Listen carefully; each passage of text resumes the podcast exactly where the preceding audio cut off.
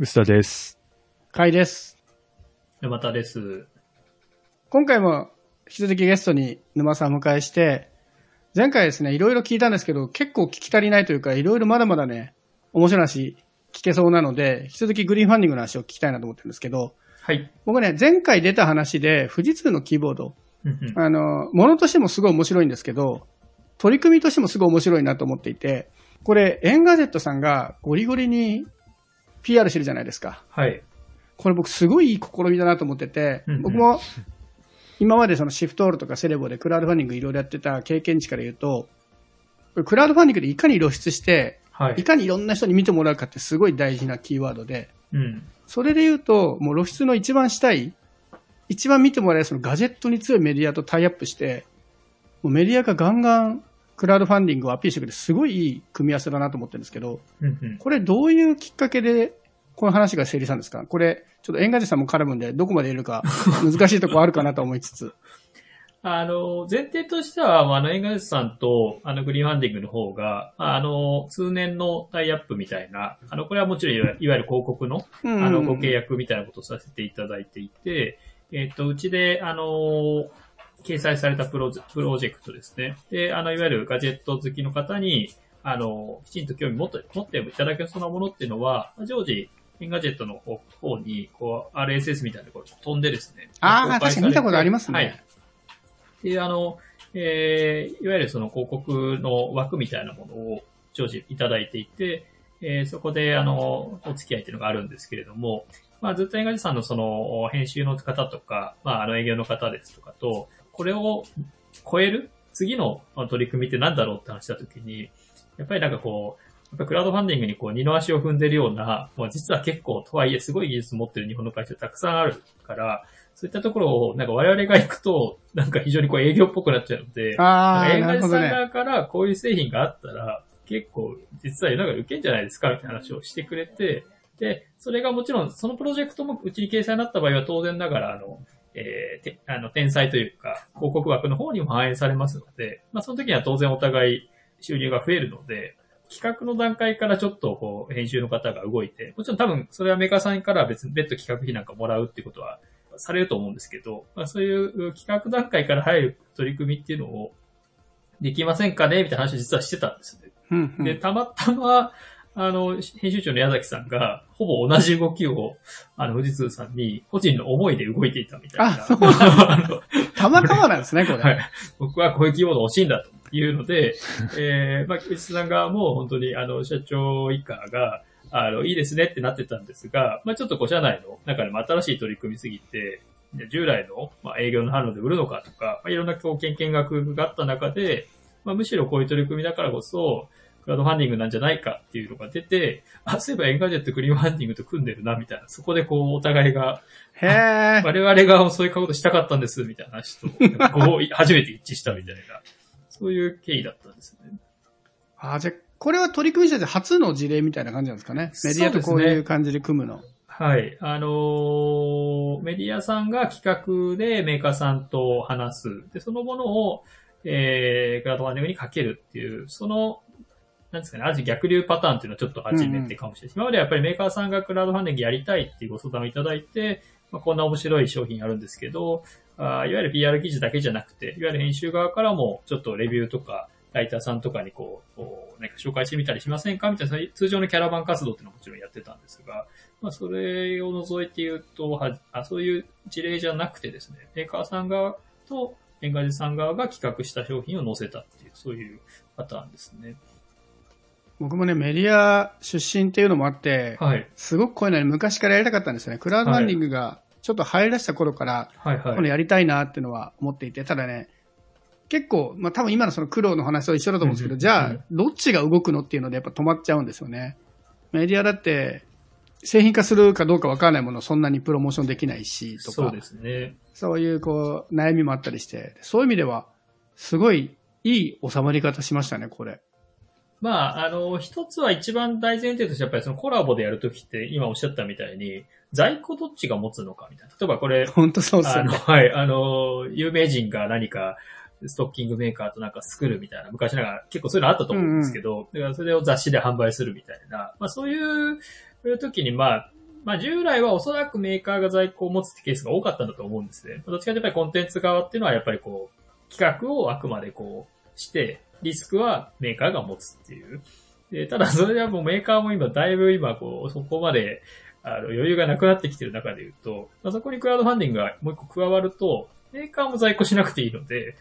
じゃあ3社、確かに。はい。あの、うまくいったら全員取れるし、うまくいかなかったら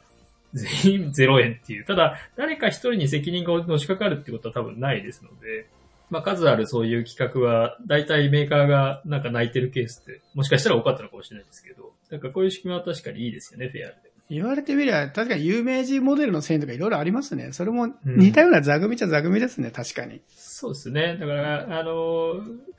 まあ、例えば、なんかコンタクトとか、なんか、もう分かりやすいものって別に正直言うと、市場とか、まあ、その、極論営業部隊が頑張って、卸で売れば、もう、まあ、売れるのかもしれないですけど、こういう尖った商品ってやっぱり一末の不安が、とはいえ、あの、大根になったらどうすんだっていうのか、まあ、かつてもそういう失敗が各メーカーさんしてるんだと思うんですが、まあ、それをちょっと乗り越えられる、まあ、あの、未来、未来な部分があるかもしれないですね、こういうところに。これは結構ね、面白いです。こういうのを、個人的にはメディアにガンガンやってほしいなとか思ったりしますけど、結構反応もいいんですか？メディアと組んだそうですね。あの、一つはその、やっぱりその、とはいえじゃあ収益が、あの、長い目で見ると、あ円外さんにも落ちてるっていう部分もありますんで、うんうん、あの、なんか捨てまんなんじゃないかみたいなことを、まあ、きちんと住み分けましょうみたいなで、今、矢崎編集長の記事にも、きちんと PR 表記とかつけてるんですが、本当は純正たるみたいな矢崎編集長の記事は、当然ながら何の、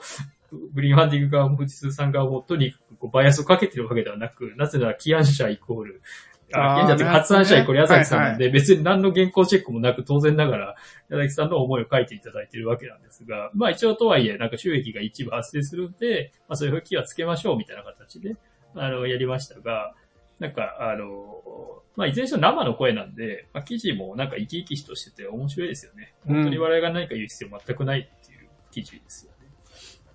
もうなんかノリノリで書いてる感じしますもんね。すごいよな。そうですね。あの、他のケースでも、あの、これは、えー、まかけさんの事例ですけども、あの、小岩井小鳥さんっていう声優さんが、はい、はい、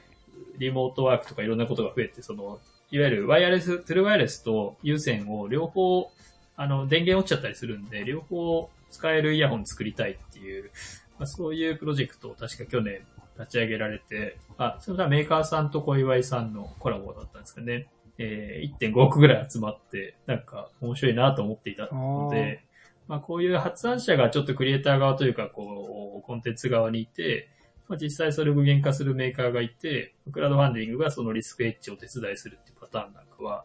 まあ今後増えるかもしれないなと思いましたね。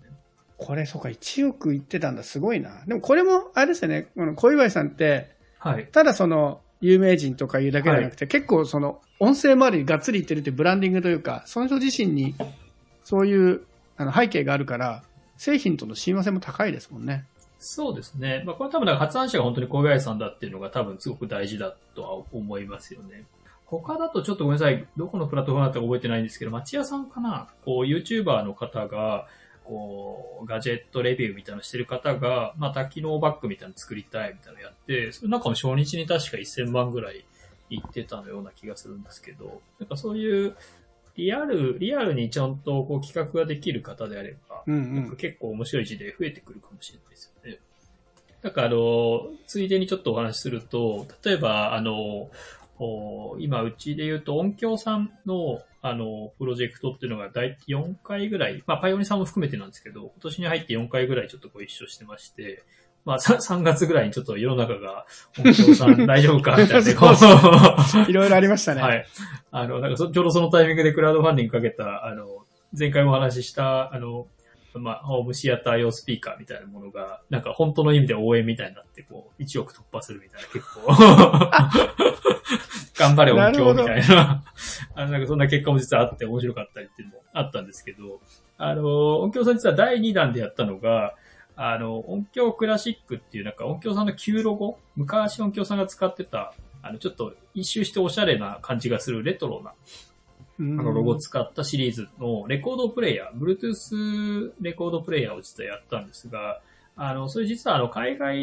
メーカーが、あの、作ってるものをちょっとリデザインしてやったものなんですけど、だからまあ ODM に近いっていう製品なんですけど、あの、で、実は当初は音響さん自体は単なるまあこう、販売代理店として、まあ、それをこう面白いんで、自分たちの販路を使って紹介しようかっていう、まあよくあると思うんですけど、こう、他ブランドをちょっと取り扱うみたいな話を最初こう、まあ、海外のメーカーとしてたみたいなんですけど、あの、そのメーカーから、いや、これ音響ブランドでやってくれよと、絶対そっちの方が売れるだろうみたいな、と言われて、しかもなんかちょっと改善点があったら言ってほしいみたいな。根本は変えられないけど、細かいデザインとか、あの、音の音質の部分とかはもちろん直すから、こう、チューニングだったりリデザインのところを、えー、やってくれないかって話があって、まあ、それで音響ブランド出してくれって話だったので、まあ、それをクラウドファンディングでこいつやってみたんですけど、まあ、結果的には2500万ぐらいですかね、集まって、あの、非常にいい反響だったんですね。で、あのさっきのそういうだとこう、実はこれ、インカレスト矢崎編集長パターンとも、なんか、やや、遠からずと言いますか、うんうん、まあ、いわゆるこう、作り手側と、もうちょっとこう、エッセンスを加える側というか、あの、企画を仕上げる側っていうのが、実はまあ、コンビでやってるプロジェクトっていうところがありまして、まあ、なんかすごく、まあ、クラウドファンディングってそういう意味だと、もともとはこう、ある単一の人たちがやるものだったと思うんですけど、チームで組んで作るみたいなことが、まあ、今後もしかしたらできるかもしれないなっていうのはやっぱりこれでも感じました、ね、この音響も尖ってますね。基本はあれですか、レコードが聴ける機能と、Bluetooth スピーカー。そうですね。が一緒になってるってことです。だからレコードもちろん入れなくても聞こえちゃうんですけど。レコードですよね。レコードプレイヤー風でもあったりする。すごいな、レコードでこれだけの金額集まるんだ。やっぱニッチな方がエネルギーがあるでしょうね。そうですね。これあの、あの、もちろんあの、伝え家電の展示っていうのが実はこれセットで行われてたんですけど、結構面白かったのがあの、クラウドファンディング終わった後に、えっ、と、一般販売も伝え家電と伝え書店のなんか5、6店舗ぐらいが先行で、あのー、まあ、なんかなんとなくおしゃれな感じとこうマッチするっていうので、こう全国でも結構店舗絞って流通したみたいなんですけど、あの、店舗だと結構女性が買うらしいんですよ、若い女性が。本当あの、F1 層の方とかが買うそうなんですけど、クラウドファンディング調べたらやっぱり M2 層とか M3 層の方が多くて、なんか、両方の人が反応してて、レコード世代のこう、両方を捉えてるみたいなこと言ってましたけど。店舗で買う女性もある程度レコードを知ってる人たちですか？みたいです。あの、今やっぱりレコードが売れていて、あの、実際、あの、大会松田書店とかでもレコードすごい売れるらしいんですけど、あの、それ買ってるのは、そのレコード知らない若い人たちなんですか？それも昔レコードを使ってた人たちなんですか？えっ、ー、と、両方いらっしゃるみたいですけど、やっぱり若い方も結構買うみたいで、なんでかって言うと、やっぱアーティストが今やっぱりその、出すらしいんですね、もうアナログで。なので、まあ、音源はデジタルで買って、版はむしろ CD じゃなくてレコードで欲しいっていう方結構多いみたいで、なるほどなグッズとして一番大きくて所有感が高い。であのファングッズとか飾ったりしてるみたいですね。うんうんうんもうだって、板なんてちょっとお布施に近いところもありますもんね。もう、そうですね。もはや。はい。まあ、あと結局、あの、デジタルで表現できることって、まあ、若干似てきちゃうので、まあ、アナログの役はやっぱり、まあ、若干こう宗教的なところありますけど、やっぱりちょっと違うっていう歌い方も含めて、うんうん、あとはアーティストによってやっぱりそのアナログ用にちょっと音変えたりとかしたりもするみたいです、ね。へまあ、あとシンプルにインテリアとしていいですよね。あと、生活の中の所作としても、なんか再生ボタンポチッと押すんじゃなくて、好きなジャケットの中から円盤取り出して、うん、ここに置いて、針を置くっていう、確かに。なんかその所作がいいんだなっていうのがね、わかる年になってきました。もうちょっとね、もうちょっと前までは、んなめんどくさいや、全部スマホで操作したいわと思ってたけど、最近こういうものの良さをね、ちょっとわかる年になってきましたね。なるほど。ちょっといいなと思ってますもん、これ今、今知って。あの、私も3、4年前に誕生日で、なんか、後輩から、もっと前かな、5、6年前になんか、ダフトパンクさんのレコードもらったんですけど、レコードプレイヤーも何もないのに、どうしようと思って、あれど、どうなったのかな？家にあったんですよね、飾って、一時これ、これ、これ使えばいいじゃないですか。まさにこれのためじゃないですか、もう。そうですね。プレゼントでもらってもみたいな、思いましたけど。いや、このカラーも確かにおしゃれだし、女性が手に取るのもちょっとわかるな。いや、面白いですね。結構だから、ある程度昔みたいに出たとこ勝負っていうよりは、なんかこういう可能性があるんじゃないかっていうのを多分、あの皆さんある程度考えて望まれてくるケースっていうのは、もちろん外れるケースもあるんですけど、うん、なんか増えてきて、なんかこう、なんですかね。まあ、ある種僕らは本当は一番ノウハウを持ってなきゃいけないですけども、なんか日々発見があると言いますか、やっぱこう集合値でいろんな方の考えたことが、あたかも自分たちが考えたかのようにこう、吸収できていくっていうのは、こう、あの、プラットフォーマー冥利にはつきます。まあ結構僕も仕事結構秋っぽいというとあれなんですけど、なんかこう、同じ、あの、最初の会社はそれこそ、あの、広告代理店に入って、まああの、それこそオリンピックとパラリンピックをお騒がせした汐留の、あの、黒い、黒い代理店にいたんですが、あの、なんか、あの、あれぐらいの大きい代理店だとやっぱりクライアントが実質メインが1個みたいな。うんうんうんうん。うちの場合あの、ゼニックスさんだったんですけど、本当に毎日、隣のビルだったんで、本当毎日5回とか6回とか通ってて、4年ぐらいやってる時に、まあ、多分飽きたなって本気で思ったことがありまして、なんかやっぱりこう、こういうふうに新しい製品が日々出てきたりとか、なんならどうやって売ってやろうっていうことも含めてみんなが考えてご相談に来ていただくっていうのは、なんか、割と向いてる仕事なのかもしれないなと最近ちょっと思ってまして。まあ、かといって自分がなんかこう一生かけて何かを作りたいっていうわけでもないので、まあちょっとメディアなんかに近いかもしれないですけど、新製品情報がこう送られてくる。ああ、確かに。はい。中にいる楽しさはメディアっぽさあるかもしれないですね。あれですよね、販売の成績も共有できるというか、まあ自分たちの目標になるわけですね、結局。そうですね。あのー広告代理店ほどガチ詰めはされないっていう、売れない場合になんか、お互い、お互いのせいですよねっていう。まあ、その、僕は、まあ、ちょっと悲しいところで言うと、やっぱりその、売れなかった時はシーンってなるんですけど、まあ、それもしょうがないなっていう。これちなみに、なんでしょう、打率というか、なんでしょう目標達成率とか、なんかそういうのって内々で持ってたりするんですか？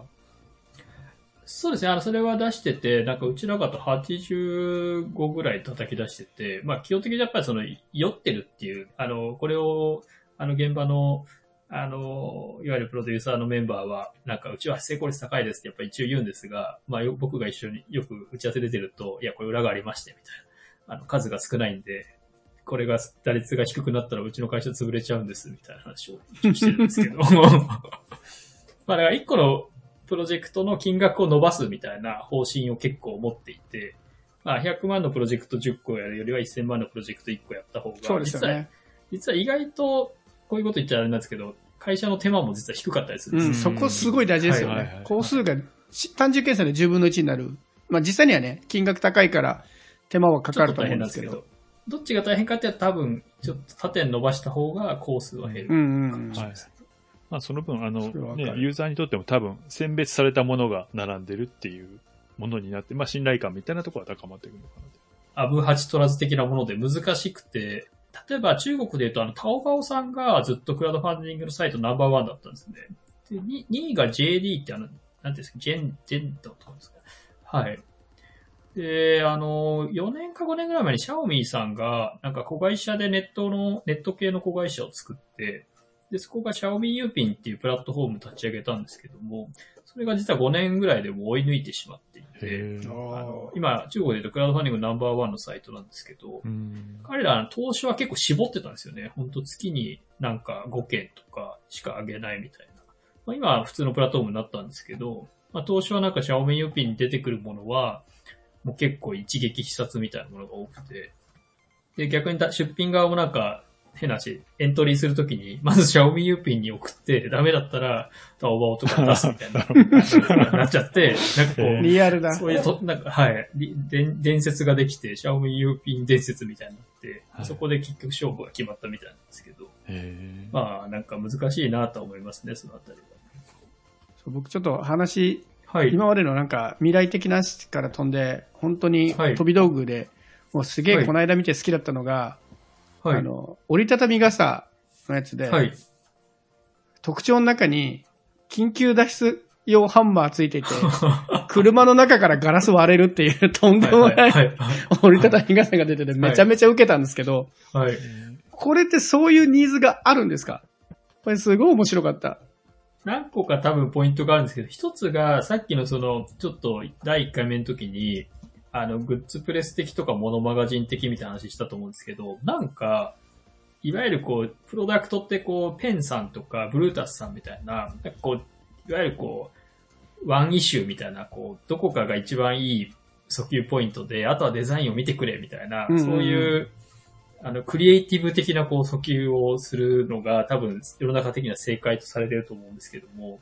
なんかクラウドファンディングってあの、モノマガジングッズプレス手法というか、ポイント10みたいな、10個もあっても覚えられないみたいなところが効くんですよね。だから、ああ。9, 9個ぐらいの時に、あと1個なんかないかってなって、これ車のガラス割れるって歌おうって、実際割れるしみたいなことだったんじゃないかっていうのがまあ一つのポイントですね。であとは多分その、もう一つ申し上げた通り、男性のユーザーが多くて、なおかつ彼らがあの意思決定できる生活空間のあ中で使うものだよっていう訴求がすごくこう、一つこうプッシュになるので、車の中に置いといたらいいよっていう多分プッシュしたかったんだと思うんですよね。この折りたたみ傘は車用に。使えと。これね、リンク貼っとくんでぜひ見てほしいんですけど、はい特徴の一番上に来てるのが、シートベルトを速やかに切れますっていう、傘じゃないんだっていうね。そうですね。だから車、押ししたかったんでしょうね。どうなんですか？車が詳しいとかやっぱ閉じ込められた時に出られないってのは聞いたことがあって、僕もその、車の中にあるものでうまく窓ガラスを割る方法みたいなノウハウはあるらしいんですよ。なんだっけ？前の方のガラスのが硬くて、後部座席のガラスのが柔らかいとか、なんかあるらしいんですけど、そういう人たちにやっぱニーズ、車の中で脱出することをちゃんと考えていた人にはニーズあるんだろうなっていうのは、これ見てすごい面白かったんですけど、実際ね、100人とか、うん。これに支援してて、目標も達成してて、もう本当だ。そう面白いんですよ、これ。いやこういう尖ったもの出てくるのがね、グリーンファンディングだなと思って、これはもう僕の完全な 個人的見解ですよ。個人的見解なんだけど、これは幕開けでは見ない気がするんですよね。この尖りより、尖り用は。動画めちゃくちゃ面白いからね、これ。あそうですね。車のシーンとかは、やっぱ今の、うちのメンバーも若いメンバー多いんで、車訴求とかすると、これは本当欲しいんですかとか言われるんですけど、僕はよく、いや、車を持ってる人は無駄遣いする人だから、とりあえず、そう。確かに。く車を持ってるっていうのは大事なことだって、うんいつも言ってました。あ面白い。なんか結構いろそういう意味ではメディア連携とか新しいこといろいろやられてますけど、なんか今こういうのやってみたいとかあります？クラウドファンディング使ってこんなんやってみたいとか、もう極論クラウドファンディング外れてもいいと思うんですけど。そうですね。あのーまあ、前から実はその、お中国のメーカーさんが、まあ、先ほど、宇佐さんおっしゃられたみたいな、悪い意味で言うと単なるこう、転売に近いようなことしてんじゃないかみたいなことも結構クラウドファンディングとか言われるような部分もあって、あの、なんかこれを逆にプラスに変えられないのかなってずっと思ってたんですが、まあ、さっきちょっとお話ししたみたいな音響さんの事例って実は相手方のメーカーさん、中国のメーカーなんですね。で、例えば、なんかこう、こっち側で、ある程度ディレクションできたり、まあ、こう製、製品管理できたり、ちょっとこう、リデザインだったりとか、リチューニングできたりする、まあ、メーカーさん。あるいは、もしかしたら PB とか作りたい、小売店とかでもいいかもしれないですけど、なんかそういう会社と、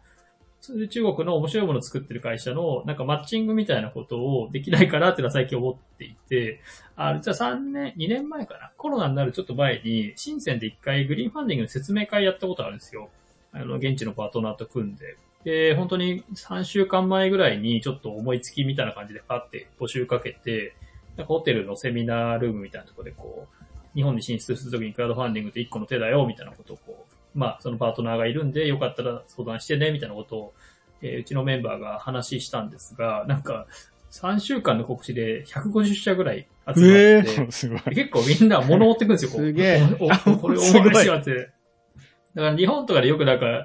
いわゆるこう自治体とかから、なんかクラウドファンディング使うの活用セミナーしてくれとか言われて、あの、話さなきゃいけないって言ったんですけど、は 話したりするような機会があるんですけど、大体正直話しても、なんかいい出会いなんてほぼないんですけど、新鮮、さすがだなと思って。さすがだわ。はい。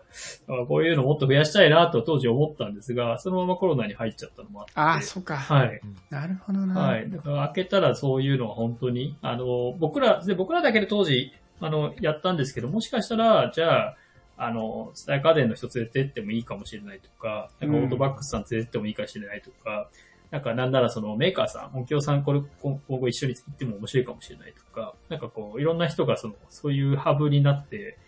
なんか新しい製品がこう出てくる出会いの場になればいいなってちょっと今思ってまして。まあ、若干やっぱ中国メーカー直だと、いろんなところに若干の不安がまだまだあるので、あのそこはなんかいや、でもいいっすね。なんかそこは、はいはいなんだろう、ベータ版というか、よりそういうこと分かってもらえる人のなんか別ブランドとか立てて、とかやるのもありですもんね。まあやっぱりほんと一からもう工場を作って全部やるっていうのはさすがに、あの、まあ若干こうファブレス化していった方がいいっていうのは、一方やっぱりクラウドファンディング見てると思うんですけど、うん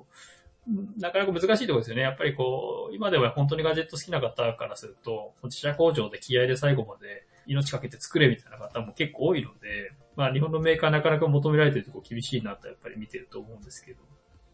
まあでもなんかいい意味で、中国がやってるっていうと、多少そこら辺がなんか、緩く見てもらえるんじゃないかみたいなそうです期待ね。もあるし。あの、社内の R&T としても結構、リコーさんかな？リコーさんのプロジェクトをあの2年前にご一緒したんですけど、それあの、ポインタープロジェクターみたいな、あの、ハンディープロジェクターって言ってたんですけど、なんかこう、ボタンを押すとそのすぐ壁とかに映し出せ出せるプロジェクターみたいな感じだったんですけど、それもやっぱりリコーさんの本社の工場ライン使わなかったって言ってましたね。やっぱりこう、ロロット的にも、やっぱりこう ODM 的にちょっと作ってくれるとこと組んで、あの、やったっておっしゃってたんで、まあ、これは多分シフトさんとパナソニックさんもまさに、あの、同じようなことをお話しされてましたが、やっぱり本社ライン使って動かすってなるともう二重三重のもっと大きいハードルが出ちゃうような気がします。数もいるし、作ったことのない製品用にいろいろ設備整えなきゃいけないしとかで、ハードル高いですからね。倫理は一個でも 減らした方がいいかもし減らしたい、減らしたい。いや、でもいいです。その中国の楽しみだな。なんか、それこそメディア連携とかいいですよね。メディアの人とか、結構ものづくりの現場とかをそこまで、まあ、深センとかは行ったことあるけど、実際に、ね、そう、バイヤーとか、メーカーが集まってきて、そういう議論してる場所って見るのなかなか貴重な機会だと思うんで、確かに。メディアツアーとかやったらなんか、結構喜ばれそうな気はしますね。そうですね。あの、一番最初に話した秋葉原的な、こう、あの、ざわざわ感がやっぱりまだまだ向こうにはあるので、な なんだこれっていうのが、まあ面白いですよ、やっぱり。なんか、日本の有名メディア呼んでくるから、そのお金も出してくれって言ったら、そんだけ150社もいたら、日本のメディアを呼ぶぐらいのお金集まっちゃいそうな気もする。確かにそうですね。まあそういうふうにまだ思ってくれてるうちに、やっぱり、あ、そうですね。確かに。いはい。やー、それは楽しみだな。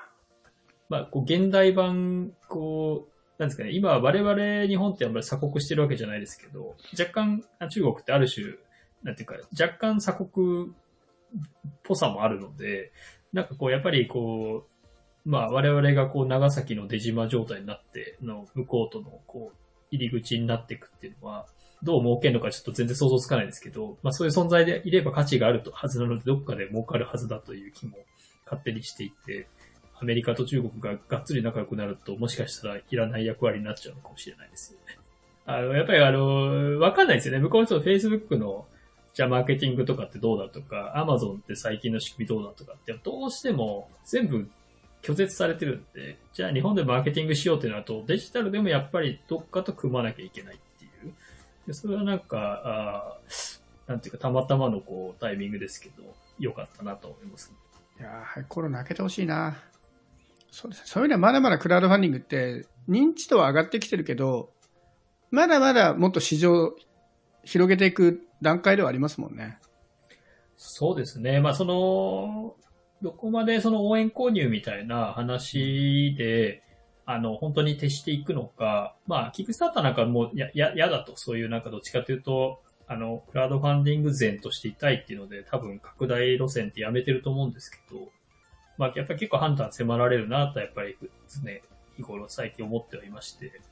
まあ、インディゴゴなんかやっぱりちょっと、おマッカゲさんともまた違いますけど、まあ、うちインディゴゴぐらいでやってるかなと思うんですけど、まあ、やっぱりこう、販売的なこ感覚っていうのを持っていて、まあ、こう、まあ、小さいクリエイターのためにとか、アーティストのためにみたいなことと、その経済的なところの両立ってすごく、まあ、難しいとこかもしれないですよね。キックスターターで最近どうなんですかね。なんとなく昔のやっぱ出てきた頃の影響力、そんなに感じないなっていう雰囲気はあるんですけど、業界的にどうなのかなっていう。そうですね。やっぱりその、まあ少しこう、ああの、コンテンツアート方向の方にやっぱり舵切ってますんで、なかなかこう、あの、グローバルを騒がせるような、こう、面白いプロダクトとかは、むしろインディゴ GO の方が、やっぱり今出てくる感じはしますよね。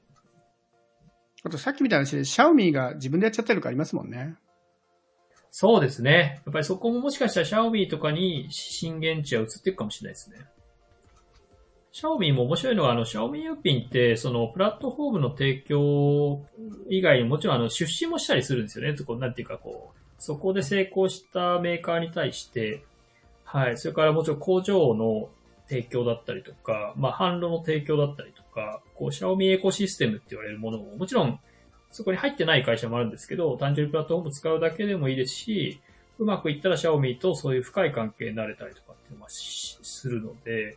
まあ、またキックスターターともちょっとこう違う、なんかこう、単純なデジタルプラットフォームってないっていうもの、ものづくりプラットフォームみたいな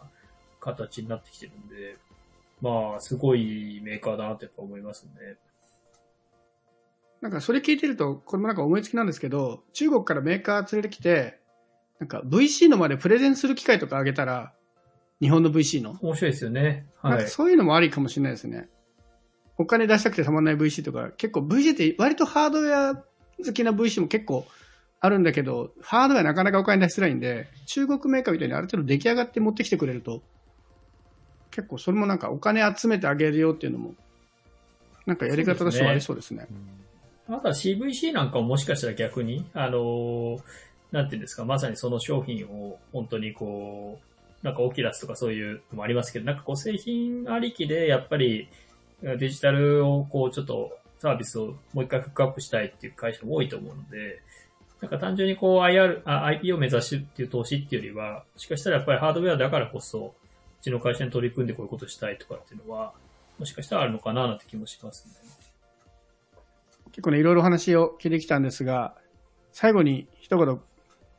沼さんからもらってもいいでしょうか？はい。グリーンファンディングの未来について。そうですね、あのー、まあ、あの、我々の、あの、ボスである、あの、CCC の増田社長は、1年ぐらい前のインタビューで、1年半かな、CCC の C はチャイナの C やっていう、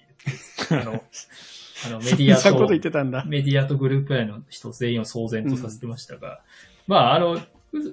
私も結構少なからずそういうふうに思ってるところありまして、あの、やっぱりこれからは、やっぱりこう、経済の中心が、まあ本当中国とか東アジアに移ってきてくると思ってますので、まあ特にハードウェアに関して言うと、間違いなくシリコンバレーよりも、まあ、深センの方が面白いですし、うん、まあ距離的に日本ってそこに近いですので、なんかこ